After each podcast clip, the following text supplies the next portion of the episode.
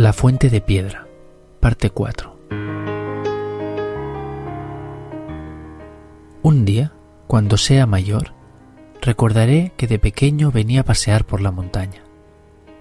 Volveré a esta casa y caminaré por el camino principal que lleva a la cima. Mientras huela la hierba y escuche el sonido del bosque, buscaré el sendero estrecho y abrupto que lleva a la fuente de piedra de agua fresca y cristalina habré cogido un libro para leer un rato bajo los árboles. Sin embargo, tras caminar y caminar, no encontraré el sendero. Seguiré andando cuesta arriba hasta que estaré tan cansado que tendré que parar y volver atrás. Seguiré buscando el sendero tras cada curva, pero será en vano, puesto que cuando me dé cuenta habré llegado a la casa.